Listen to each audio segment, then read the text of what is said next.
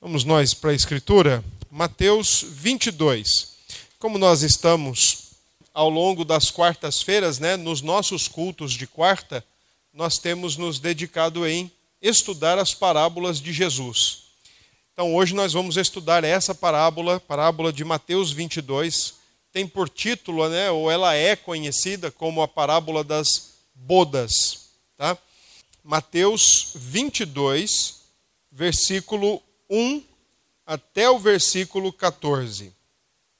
Muito bem, pronto? Todos já conseguiram localizar aí? Então vamos fazer a leitura? De novo, entrou Jesus a falar por parábolas, dizendo-lhes: O reino dos céus é semelhante a um rei que celebrou as bodas de seu filho.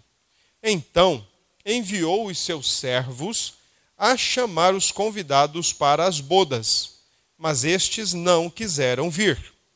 Enviou ainda outros servos com esta ordem: Dizei aos convidados: Eis que já preparei o meu banquete, os meus bois e cevados já foram abatidos e tudo está pronto.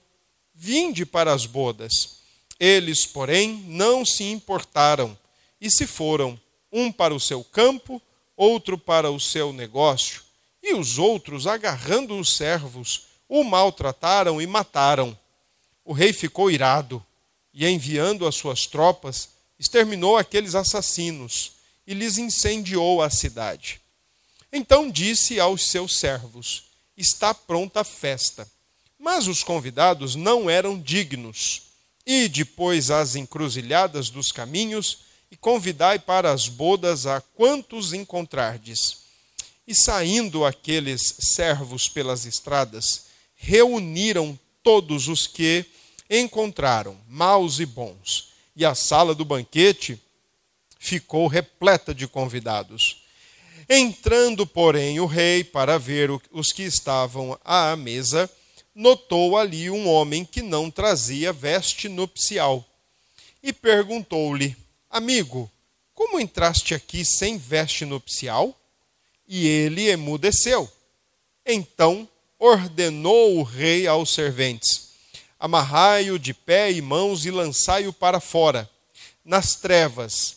Ali haverá choro e ranger de dentes, porque muitos são chamados, mas poucos escolhidos. Amém. Esse é o texto, tá bom? É provável que você, enquanto nós lemos aqui, você deve ter se lembrado de acordo aí com as suas leituras e estudos das Escrituras, você deve ter se lembrado de Lucas 14. Embora com alguns, deixo então já eu salientar aqui para vocês. Embora essas duas parábolas, Mateus 22, de 1 a 14, e Lucas 14, do 15 até o 26, elas tenham alguns pontos ali mais ou menos parecidos, é, é preciso destacar que são duas parábolas totalmente diferentes. Tá bom? Então, embora lá nós tenhamos algumas informações interessantes, não dá para fazer daquela uma mesma interpretação ou ajuda para interpretar essa daqui, tá? Por isso nós vamos nos ater tão somente à parábola de Mateus 22, OK? Bem, vamos lá. Preciso ver como é que está a memória de vocês. Porque é que Jesus falava em parábolas. Né? Jesus falava em parábolas por cinco motivos. O primeiro deles, porque era um. Isso, era uma, um recurso pedagógico, era uma ferramenta didática do seu tempo. Todos os rabinos usavam, não foi Jesus quem inventou, já existia. Então ele só está usando aquilo que já existia. Segundo, Jesus usava parábolas porque era um sinal do reino. Quando o reino chegasse, ou quando o rei do reino chegasse, ele usaria parábolas, ele falaria por parábolas. Tá bom? Terceiro, Jesus usava parábolas porque no ouvido dos seus ouvintes, fosse quem fosse, fariseus, escriba, saduceus, discípulos, multidões, ele queria provocar uma reação. Isso, ele queria provocar uma reação. Ele primeiro usava um elemento de admiração e provocar uma reação. Quarto, ele usava parábolas.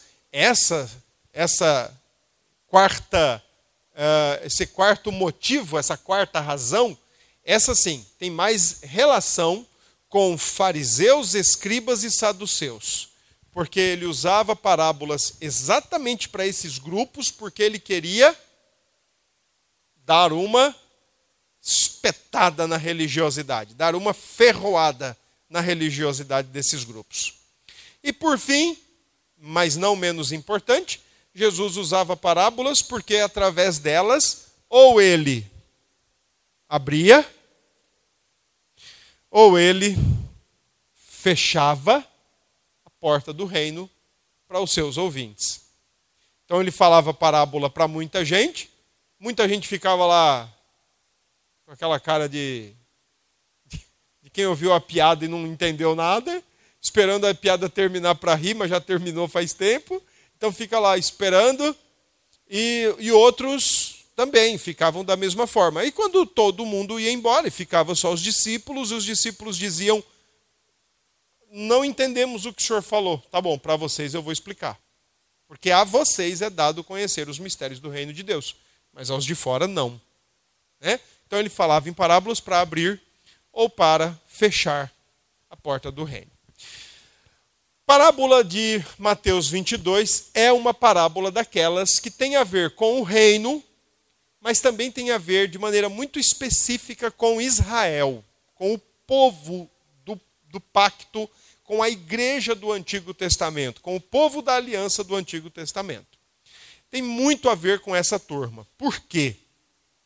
Por causa da forma como a parábola é colocada. E aí nós vamos ir mostrar isso aqui para vocês. Essa parábola, ela segue aquele modelo de parábola de três elementos conhecidos de três elementos bastante destacados na parábola. E quais são esses três elementos? Primeiro, versículo 2: um rei celebra uma festa de casamento para o seu filho. Um rei é uma pessoa de autoridade, é um senhor, é um soberano, então ele está no topo da pirâmide. Ele manda o convite, ele manda avisar os seus convidados verdadeiros, convidados com antecedência, que estava tudo pronto. Podem vir, já está acontecendo a festa, só falta vocês chegarem. Esse grupo de convidado está numa parte, numa ponta de baixo da pirâmide. Então nós temos o rei e um grupo de convidados com antecedência, aquele grupo de convidados primeiro que era para estar lá na festa. Em razão deles não terem ido à festa, nós temos um segundo grupo de convidados, aqueles que o rei disse assim: olha, o banquete está pronto, o boi já está assando, o porco já está rodando ali, os galetos já estão também assando, não vamos jogar fora. Saiam pelas ruas e chamem quem vocês encontrarem e tragam para a festa. Então, esse constitui-se um segundo grupo, aquela linha debaixo da pirâmide. Então, esse estilo de pirâmide é aquela, é aquela parábola triádica. Um senhor e dois grupos distintos que estão contrastando em suas atitudes. Tá? O que mais a gente tem que observar nessa parábola? A figura de uma pessoa a partir do versículo 11, quando o rei se depara com essa pessoa e diz assim: Olha, vem cá, como é que você está aqui dentro e não está com as vestes nupciais? Como é que você conseguiu entrar? Cadê as suas vestes nupciais? Ah, essa pessoa em si, ela não se constitui numa, numa peça-chave, num elemento-chave dentro da parábola. Mas tem um detalhe: tem muito a nos ensinar no tocante à parábola. Tá? A parábola, então, ela é parábola triádica. Tem três peças fundamentais: o rei, um grupo que era convidado com muita antecedência, e um segundo grupo que foi convidado às pressas, que não era aqueles inicialmente que o rei gostaria de tê-los ali naquele banquete. Tá certo? Bom, até aqui tudo bem aí? Tá tranquilo? Posso seguir? Alguém quer colocar alguma questão já, perguntar? Não? Então posso continuar.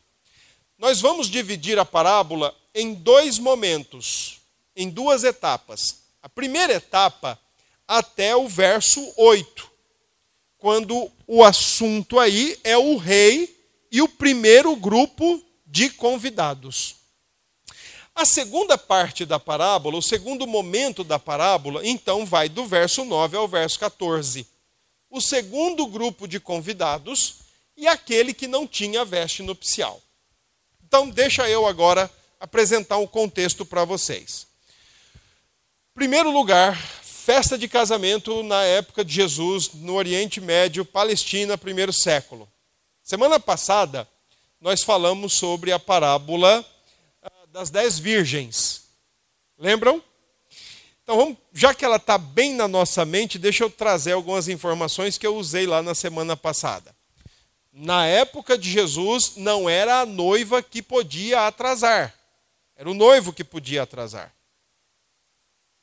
A noiva ficava esperando dentro de casa, porque quem já tinha vindo falar com ela, pagar o dote e combinar o dia, o mês e o ano que ele voltaria para levá-la como então sua esposa, é o noivo.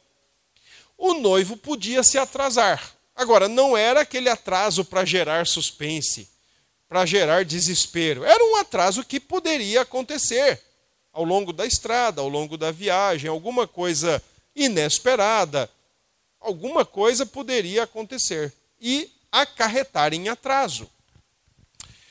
Ah, segundo lugar, geralmente não muda muito, mas uma festa de casamento no primeiro século exigia que, conforme o dote fosse agendado, fosse estabelecido, e o dia, mês e ano que o noivo voltaria, a partir daquele momento, então, já se iniciaria os preparativos para o casamento, bem como os convites. Então, para vocês terem uma ideia, Fulano vai casar no ano que vem, o, o rapaz veio, já acertou o noivado, já disse que volta em 25 de novembro de 2021. Até lá ele vai ficar na casa dele, no canto dele, na cidade dele, enquanto a minha filha vai ficar aqui, na minha casa e nos meus cuidados. Só daqui a um ano ele volta para se encontrarem, casarem e ir embora. Já estão noivos, já estão acertados. A partir desse momento, começa então a divulgar-se o casamento e fazer os convites, com bastante antecedência.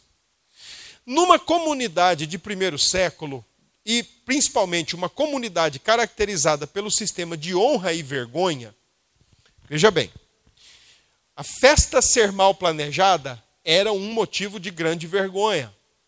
Faltar alguma coisa em meio à festa era motivo de vexame, principalmente se faltasse o vinho. Por isso que em João 2, você lembra que Maria vai até o filho Jesus e diz assim: Ó, não tem mais vinho. Para a gente não ficar, para a família aqui, para os anfitriões não ficarem envergonhados, não, não serem humilhados, vamos fazer alguma coisa. Não tem mais vinho, o vinho acabou porque seria de fato uma humilhação. As festas poderiam durar muito tempo, então que havia, que houvesse, melhor, né? Que houvesse todo um preparo para que não faltasse, principalmente vinho, na festa. Ah, além disso, nessa cultura de vexame e honra, né, de honra e humilhação, as pessoas não irem ao casamento era extremamente vexatório. Era extremamente vergonhoso as pessoas, os convidados, não atenderem o convite. Hoje seria é, econômico, para ser assim bondoso, né? Hoje seria econômico. Mas no primeiro século era extremamente vergonhoso era motivo de humilhação para o anfitrião e para toda a sua família que estava ali casando a sua filha, casando o seu filho. Então era impensável, era fora de cogitação os convidados não virem para aquela festa. Então, nesse sentido, tudo isso tem a ver com a parábola. Uma questão a mais aqui para a gente fechar, aí nós vamos para um texto lá de Isaías. Uma questão aqui importante. Durante os festejos nupciais, as bodas de casamento, o anfitrião providenciava uma roupa para todos os convidados estarem ali dentro, adequados para o momento. Não tinha terno, não tinha gravata, esporte fino, não era esse tipo de roupa. Primeiro século, Oriente Médio. Nós estamos falando de uma cultura que homem e mulher se diferenciavam apenas pela roupa de baixo e pela barba. Tá? Então, porque todos eles usavam grandes túnicas, grandes mantos. O que diferenciava era a roupa de baixo. É legal quando você vê o povo da igreja falando assim que mulher não pode usar calça, porque lá em Deuteronômio, lá em Levítico, está escrito que mulher não pode usar calça como a de homem. Aquilo é cueca. Eles não tinham calça jeans. Calça jeans é coisa do século passado, virada do século. Então não tem nada a ver com calça jeans, muito menos com calça de brim, tergal, qualquer outra coisa, entendeu?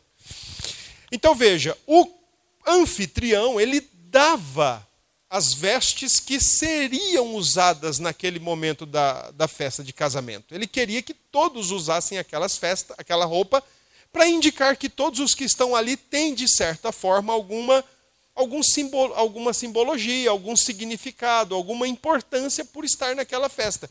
E é por isso que o dono da festa, o rei, encontra um dos convidados, né, ou uma pessoa entre os convidados, e diz assim: Ei, vem, vem cá, como é que você está aqui dentro?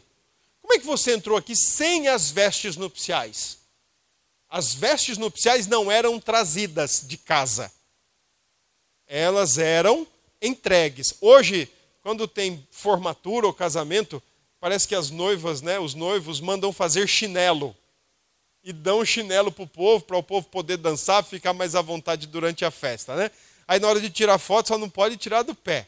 Então tira daqui para cima. Porque aí é uma forma de deixar à vontade. As vestes nupciais eram isso.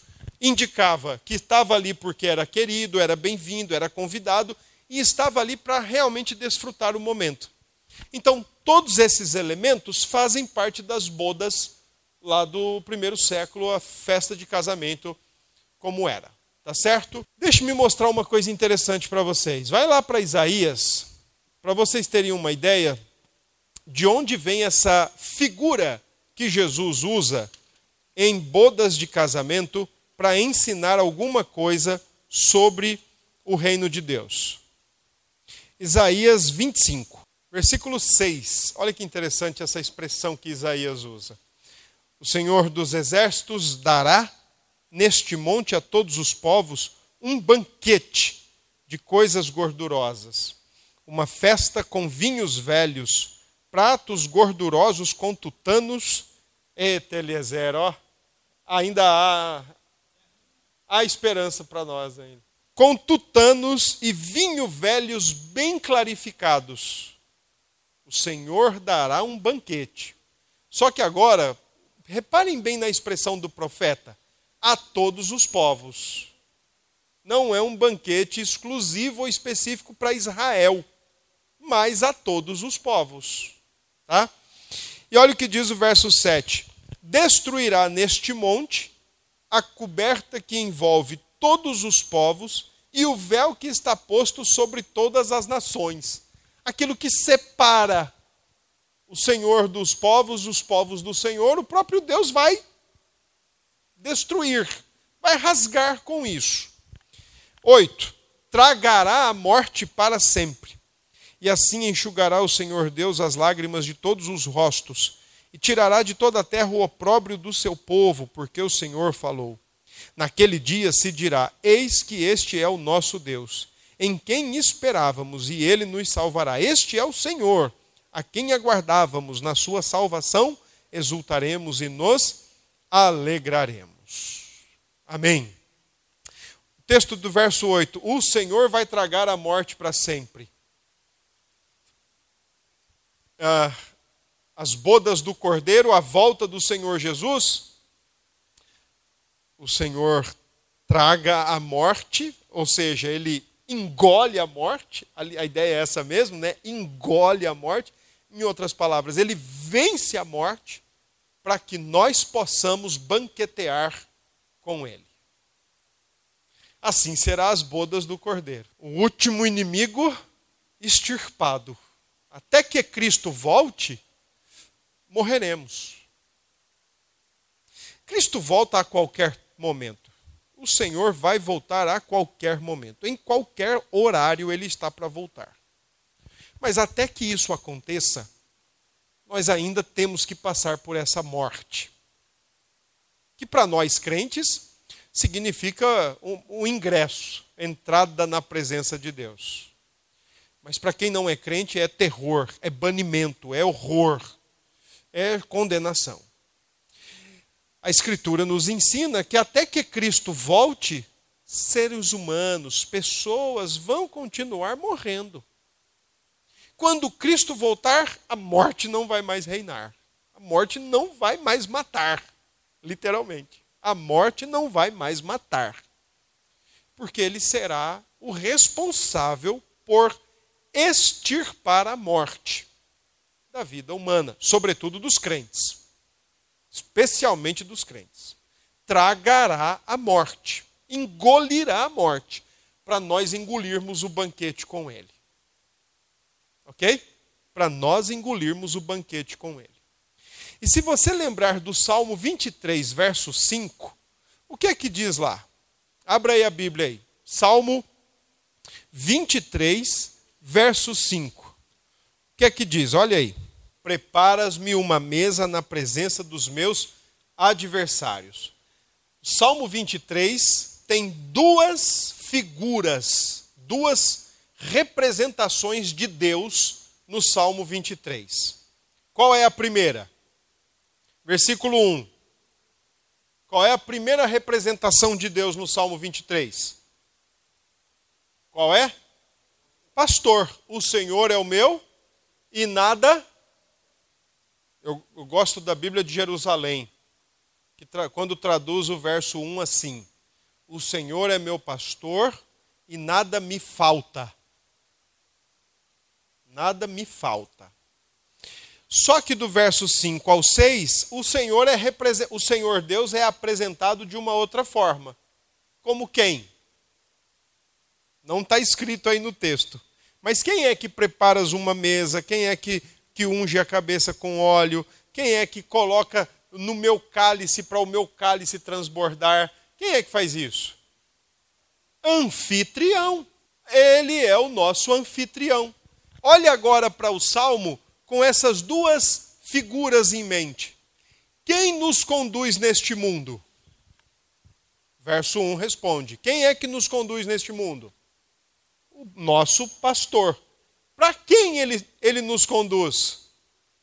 Para ele mesmo, o nosso anfitrião. Onde ou quando? Nas bodas do cordeiro. Tá? Então, como nosso pastor, olha aí o verso 1: nada me falta. Verso 2: faz repousar em pastos verdejantes, me dá o alimento, me dá o descanso, leva-me para junto das águas do descanso, né? apazigua o nosso coração, apazigua a nossa alma, refrigera a nossa alma.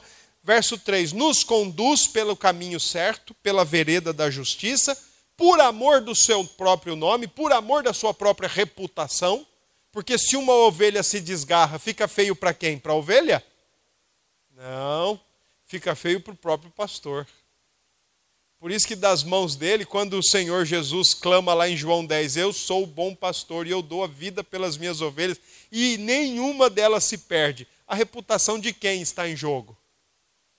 Ele tendo amado os seus, João 13, verso 1 tendo amado os seus, os amou até o fim. Preserva o seu povo. Olha o verso 4. Ainda que, uma linguagem de é, hipótese. Davi aqui não está no vale da sombra, mas ele está pensando assim: ó, se eu vier a passar pelo vale da sombra da morte, não tem muito a ver com um vale específico, um local específico, mas como Davi era pastor, dificilmente ele sabia o que o aguardava na próxima curva ou na próxima montanha. Mas se ele viesse a passar por isso, o Senhor está comigo. Então o nosso pastor nos conduz para ele mesmo, o nosso anfitrião. Traga a morte, ele engole a morte para que nós possamos banquetear com o Cordeiro de Deus, o Senhor Jesus. Tá? São duas imagens do Antigo Testamento, Salmos e Isaías, que nos ajudam a entender mais lá a parábola de Mateus. Então agora a gente volta para a parábola e nós vamos para ela. Bom, quem é o rei do reino aí, né? 22. O que, que essa parábola tem a nos ensinar? Primeiro, essa parábola tem a nos ensinar o seguinte: que o Senhor Deus endereça o convite para que todos se, se arrependam, para que todos cheguem ao arrependimento e para que todos conheçam o Rei do Reino, que é Jesus. Todos recebem a mesma mensagem, todos recebem o mesmo convite.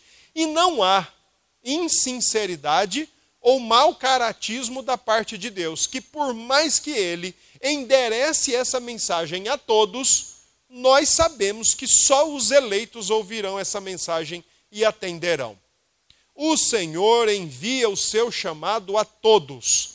Entretanto, eu disse no início que essa é uma parábola do reino e específica para Israel. E exatamente esse é o primeiro grupo que está em cena na parábola, que é convidado pelo próprio rei para ir para o casamento. Já está tudo pronto. Cadê vocês que não aparecem? A festa já está acontecendo. O rei já está aqui e vocês não vão chegar, não? Quem é o primeiro grupo?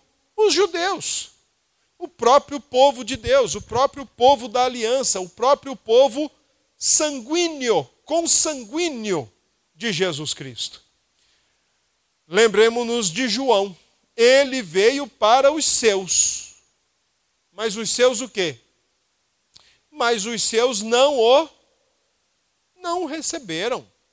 Ele veio para os seus. Olha, o rei chegou. O rei trouxe a certeza e a garantia de que andar com ele, por ele e para ele é ir para as bodas do cordeiro. Mas os seus não o receberam os seus não o quiseram.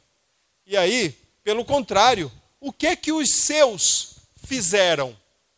Os seus disseram que não iriam, né, como está aí no versículo 5, não se importaram. Olha, essa expressão é muito pesada para a época de Jesus, para uma cultura de vergonha e honra.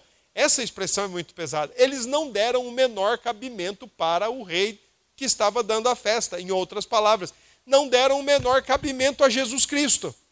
O menor. E tem mais: cada um foi fazer coisas pertinentes a si mesmos. E aí diz o seguinte: que outros servos vieram reforçar o pedido para que eles fossem para o banquete. E o que, que eles fizeram? Agarraram, maltrataram e mataram.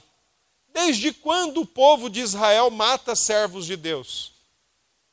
Desde o Antigo Testamento mataram profetas, mataram o próprio Jesus, depois mataram Estevão, depois quase, depois quase não, mataram Tiago, o meio-irmão de Jesus, que escreve aquela carta lá no final do Novo Testamento, além de participarem de maneira associada ao Império Romano das mortes de Paulo, da morte de Pedro, da da quase morte de João, o apóstolo João, quando foi jogado num tacho de óleo quente.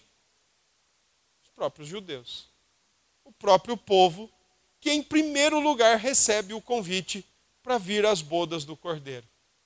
Há, uma, há um significado quando, por exemplo, no versículo 8, termina dizendo assim: esses convidados não eram dignos. Eles não eram para vir mesmo.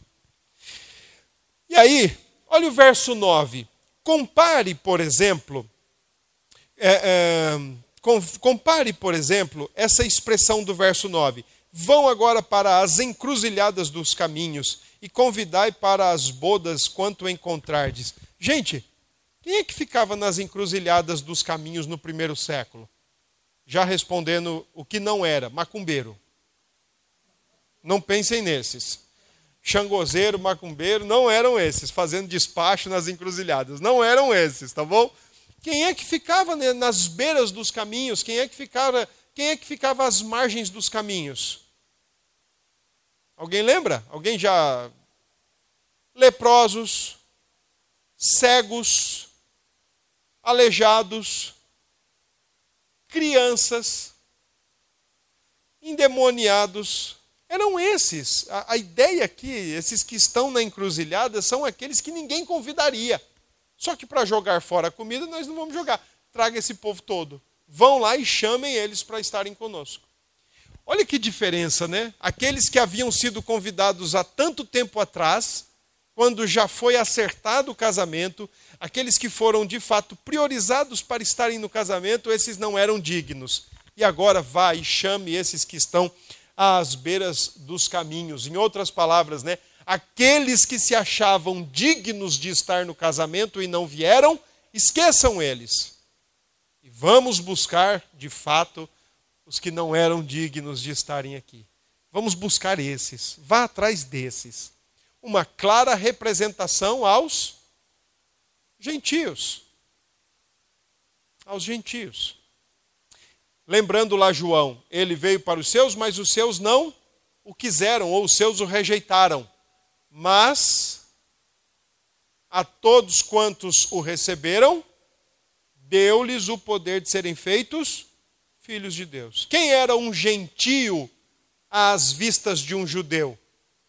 Era um miserável, era um imundo, era um cão, um cão asqueroso, ceboso. E é a esses que o Senhor Jesus diz. A parábola diz: vá buscar esses e traga para o banquete. Tá, tudo bem até aqui, né? Muito bem. Então agora, ah, veja o verso 11. O homem notou que alguém não trazia veste nupcial e disse: Amigo, como entraste aqui sem veste nupcial? E ele emudeceu. Essa é a melhor expressão de toda a parábola. Ele emudeceu. Eu vou explicar o porquê dessa, dessa expressão. Mas o que é que significa essa colocação do texto. Por que é que você entrou aqui, ou como é que você entrou aqui sem as vestes nupciais? O que é que significa isso? Significa, meus irmãos, que na parábola o ensinamento é assim, ó. Primeiro, ninguém entra no reino sem que o Senhor abra a porta. Ninguém entra no reino sem que o Senhor Deus abra a porta. Segundo, ninguém entra no reino por esforço próprio, mas somente pelo esforço e pela vitória de Cristo Jesus na cruz do Calvário. O que que essas vestes nupciais representam na parábola? Ou a gente entra no reino pelo jeito que Deus deu, ou a gente tenta entrar no reino pelo jeito que a gente quer dar. Deixa eu explicar isso ilustrando para vocês. Na reforma protestante, quando Lutero brigou com a Igreja Católica, e já um pouco tempo depois, inclusive da dieta, da, da, da reunião em Worms, né, que ele fez, foi excomungado, ele fez uma alegoria a partir de Gênesis 26 ou 28, quando fala da escada de Betel. Ou é 26 ou é 28. Que Jacó teve um sonho de uma escada que descia do céu. Ele pega esse texto e prega sobre esse texto. E ele diz que a Igreja Católica não tinha entendido nada do que era a verdadeira fé cristã, porque eles propunham três escadas que o homem deveria subir para chegar até Deus. A escada da especulação filosófica, por causa do, do escolasticismo, né, da, teologia, da, da, filosofia de Aquino e, e seus discípulos. Então, para subir o reino dos céus, o homem tinha que especular filosoficamente. A segunda escada, a escada do misticismo, do sentimentalismo. E a terceira escada, a escada das boas obras. Façam boas obras, porque cada boa obra que você fizer vai ser um pouquinho de subida para o céu. Esse é um jeito do homem resolver chegar no reino de Deus por si só, por suas forças. Vou fazer isso aqui porque eu quero entrar no reino. Eu vou ser assim porque eu quero entrar no reino. Eu vou fazer aquilo outro porque eu quero entrar no reino. Lutero pega o texto de, de, de Gênesis e diz: olha, não existe escada que possamos subir. Porque, na verdade, Deus desceu a escada e se encontra com todo o pecador na cruz de Cristo. E é através da cruz de Cristo que a gente consegue subir a escada para o céu. Deixa eu fazer uma pergunta para vocês que eu fiz para uma amiguinha minha ontem.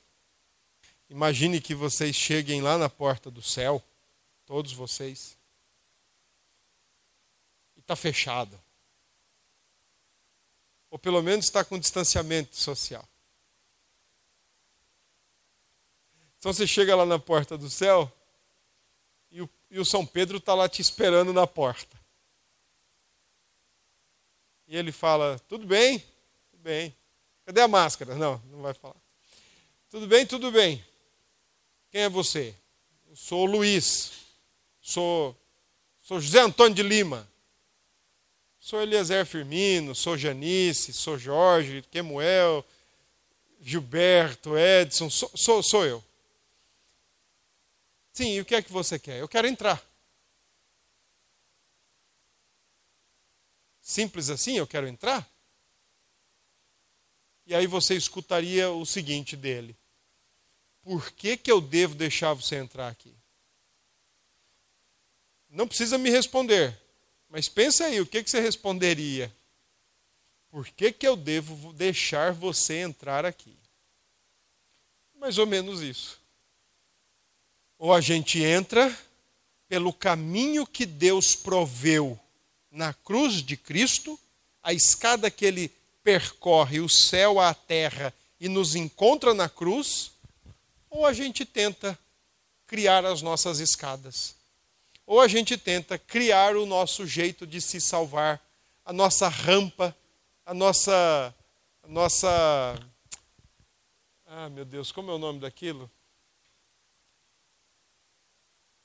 A nossa Teresa amarra os lençóis e vai subindo. A gente tenta alguma coisa. Ou a gente entra pelo meio que Deus proveu, ou a gente continua tentando entrar pelo nosso meio. Como é que vai ser? Só tem um detalhe, ó. Abra aí em Apocalipse 22. 14. Bem-aventurados aqueles que lavam as suas vestiduras no sangue do Cordeiro, para que lhes assista o direito à árvore da vida e entrem na cidade pelas portas. Lembra lá do, do que o Senhor Jesus diz em João 10? Quem entra pela porta e quem não entra pela porta? Quem é que não entra pela porta? O ladrão. Aqui o Senhor diz: Bem-aventurados aqueles que lavaram as suas vestes aonde? No sangue do Cordeiro. Não foi na, na bacia, não. Não foi na, na bacia das boas obras. Não foi na bacia da especulação. Não foi na bacia do, do misticismo. Não foi na bacia da barganha com Deus. Ah, eu vou dar meu dízimo porque eu quero isso de Deus eu vou ser fiel nas minhas ofertas porque eu quero isso com Deus. Ah, eu vou ser um bom marido porque eu quero ser abençoado por Deus. Eu, deveria ser o contrário. Eu vou ser uma boa esposa porque eu quero entrar no reino. Deveria ser o contrário, porque já entrou no reino, faça a sua vida como que como sendo a vida do reino. Então veja, olha, lavar as vestiduras aqui tem exatamente a tratar com pecados. Como é que nós tratamos com o nosso pecado diante de Deus. Ou nós tratamos no sangue de Cristo, ou nós tratamos em qualquer outra coisa. Detalhe: qualquer que seja outra coisa, nunca vai resolver. Vestes nupciais, portanto, lá na parábola, tem a ver com as vestes preparadas por Deus em Cristo Jesus, para que nós de fato entremos no reino pelo caminho que Deus providenciou e não pelo caminho que a gente inventa por causa da nossa religiosidade. Não faça isso, não coma aquilo, não beba aquilo, não assista aquilo outro, olha, não, não pense assim, não viva assado. É o sangue de Cristo, é o sacrifício de Cristo que abriu o caminho para que nós entremos no reino de Deus. E por fim, quero voltar lá para a parábola. Verso 14. Então a parábola diz: Porque muitos são chamados, mas poucos escolhidos. Só vai entrar no reino os eleitos de Deus, aqueles que Deus predestinou antes da fundação do mundo. Nenhum a mais, nenhum a menos. O evangelho, a palavra de Deus, ela é pregada para todo ser humano. Por exemplo, a gente pode contratar um super carro de som, colocar ele aí na frente domingo e falar o evangelho o dia inteiro e 100 mil pessoas ouvirem o evangelho. Ouviram. Ouviram o evangelho. Talvez no final da tarde uma ou duas venha para o culto. Eu tenho que crer no que está escrito. Muitos são chamados, mas poucos são os escolhidos a eleição, a eleição lá na eternidade, é exatamente para isso, para quando ouvir o Evangelho, atender. Quando ouvir a voz do Pai chamando no coração, é simplesmente dizer: Eis-me aqui, estou ao seu dispor. A eleição é graciosa, a eleição é soberana, a eleição é livre e espontânea vontade de Deus. O texto termina exatamente dessa forma. Os judeus foram chamados, rejeitaram o rei, rejeitaram as bodas, rejeitaram a festa, não fizeram um pouco caso daquilo. Chama os gentios agora. Os gentios vêm, ainda entre eles vem um querendo resolver do seu próprio jeito. Bota ele para fora. Ele não é para estar aqui. Ele não é convidado, ele não é conhecido e ele não é bem-vindo aqui porque muitos são chamados, mas poucos escolhidos. O Senhor só salva e salvará aqueles a quem ele elegeu na eternidade. Nenhum a mais, nenhum a menos. E foram eleitos para isso para ouvir a voz do seu Senhor e atender. Por exemplo, né, Lima? Tinha lá 100 vestes preparadas, vieram 101. A parábola não dá essa informação para nós, né? Foram fornecidas a eles. O dono da festa, você faz uma festa e chama nós aqui. É só uma hipótese, viu? Não leva a sério não. Você faz uma festa, chama nós tudo aqui, ó. Aí a gente chega lá na tua casa, pastor, tá aqui, essa aqui serve no senhor.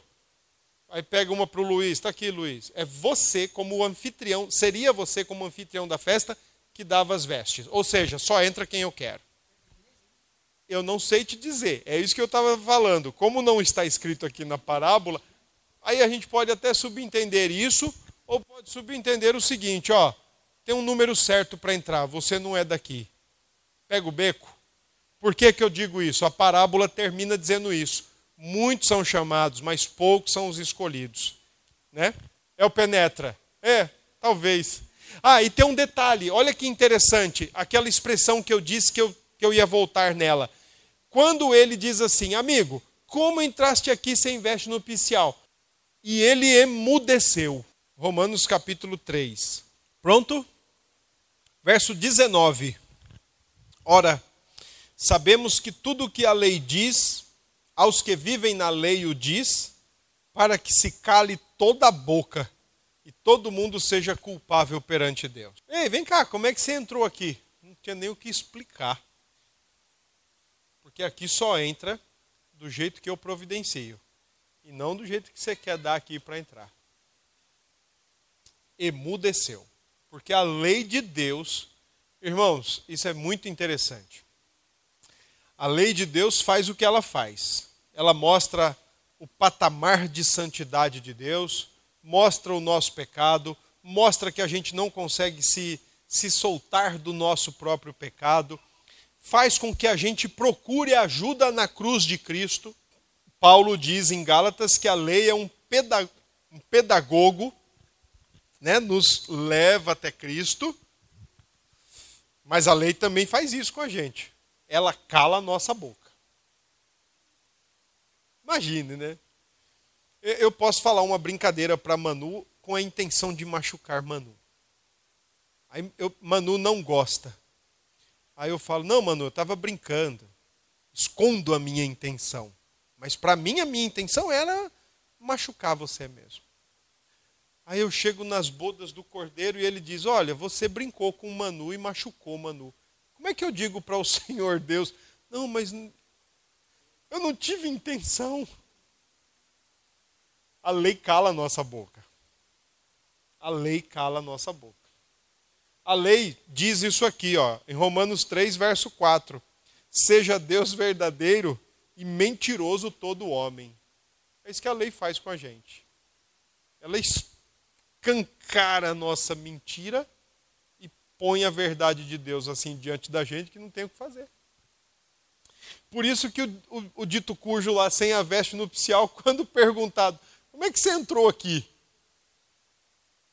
Não, é porque eu fui uma boa mãe, um bom pai.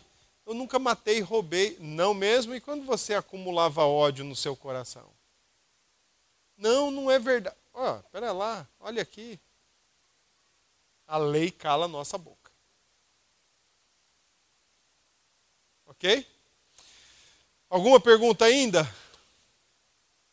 Alguma dúvida? Não? Tranquilo? Então tá bom. Eu pensei que ia ter dúvida com o versículo 14, mas pastor, não é injustiça de Deus ele escolher alguns? Pastor, Deus não ama. Eu pensei que ia ter umas perguntas dessas. Vocês estão presbiteriano mesmo, graças a Deus por isso. Quando você falou, olha, será que não tem relação com João? Eu pensei em João 13, Evangelho de João 13, porque Judas está na, na mesa da, da Páscoa, mas ele não está na mesa da ceia. Vocês já repararam isso? Ju, Ju, ó, abram aí, João 13. Isso aí, olha, isso aí é importante a gente saber, viu? Você pergunta de Enem, tá? João 13, bora. Ô, Cláudia, você está animada, hein, Cláudia? que foi? Comeu muito, foi? João 13, olha aí, ó. João 13, 21. Olha aí, ó. Ditas estas coisas, angustiou-se Jesus em espírito e afirmou: Em verdade, em verdade vos digo que um dentre vós me trairá. Então os discípulos olharam uns para os outros sem saber a quem ele se referia. Ora, ali estava conchegado a Jesus um dos seus discípulos, aquele a quem ele amava. Muito. Essa é uma descrição para quem? A descrição quando diz assim, ó, aquele a quem ele amava. João. Muito bem. A esse fez Simão Pedro o sinal. Interessante, né? Os apóstolos. Então, pergunta a quem ele se refere. Então, aquele discípulo, reclinando-se sobre o peito de Jesus, perguntou-lhe: Senhor, quem é? Respondeu Jesus: É aquele a quem eu der o pedaço de pão molhado. Tomou, pois, um pedaço de pão e, tendo molhado, deu-o a Judas, filho de Simão Iscariotes molhar o pão no vinho não tem nada a ver com a ceia, tá? Aquilo que os católicos fazem, né? Só o padre molha lá para ele ele engole. A dele desce macio. Quem tomou aquela porcaria sabe que ela gruda no céu da boca, né? Aí tu tem que. Como a dele é molhada no vinho, desce fácil. O povão, né, só, só engole aquela roda de trigo, gruda no céu da boca. Não tem nada a ver com aquilo que o padre faz ali não tem nada a ver com isso aqui. Isso aqui era uma, um, um rito, era um costume da época. Quando você dava isso aqui para alguém, você vai entender bem isso. Era, digamos, sabe aquela parada, aquela historinha da festa de aniversário? Para quem será que vai ser o primeiro pedaço? Hoje acho que nem tem mais isso, né? Mas antigamente, nossa, quem será que vai ser o primeiro pedaço? Aí vai lá e toma, o primeiro pedaço é para fulano. Ou seja, você é muito querido, muito. Pronto, era mais ou menos isso aqui que isso significava. Não era uma, uma propagação de um rito para ser celebrado, molhar o negócio no, no vinho e, e comer, tá bom? Eu, eu vou falar alguma coisa aqui que é da minha cabeça. Vocês não, vocês não têm obrigação de concordar, não. Podem depois pensar um pouco. Mas pensa bem, ó, a mesa que Jesus está sentado, sentado não, reclinado. Tá bom? Era uma mesa em formato de U. Então, seria mais ou menos isso daqui, ó. A mesa aqui, aqui e aqui. E as pessoas, os convidados ficavam por fora da mesa, porque quem vinha servir, servia por dentro. Para Jesus entregar o bocado molhado a Judas, significa o quê? Estava bem pertinho. Desgraçado. Bem coladinho ali, ó. Talvez estava João do lado e do outro Judas. É aquele. Porque, irmãos, Jesus era homem, não tinha braço elástico. Então ele não ia mandar lá numa ponta, lá, mandar na outra. É aqui, ó. Tá? A ceia é celebrada depois disso, quando Judas sai. O texto na sequência diz que ele toma o pedaço de. Ah, e outra coisa interessante. Outro dia eu vi o, o reverendo Augustus falando e eu achei engraçado. Olha o que ele diz aí no verso 27. Após o bocado, imediatamente entrou nele Satanás. Então disse Jesus: O que pretendes fazer, faze-o depressa. 30, 27. 13, 27 eu estou. João 13, 27. E aí 28. Nenhum, porém, dos que estavam à mesa percebeu que lhe dissera isto.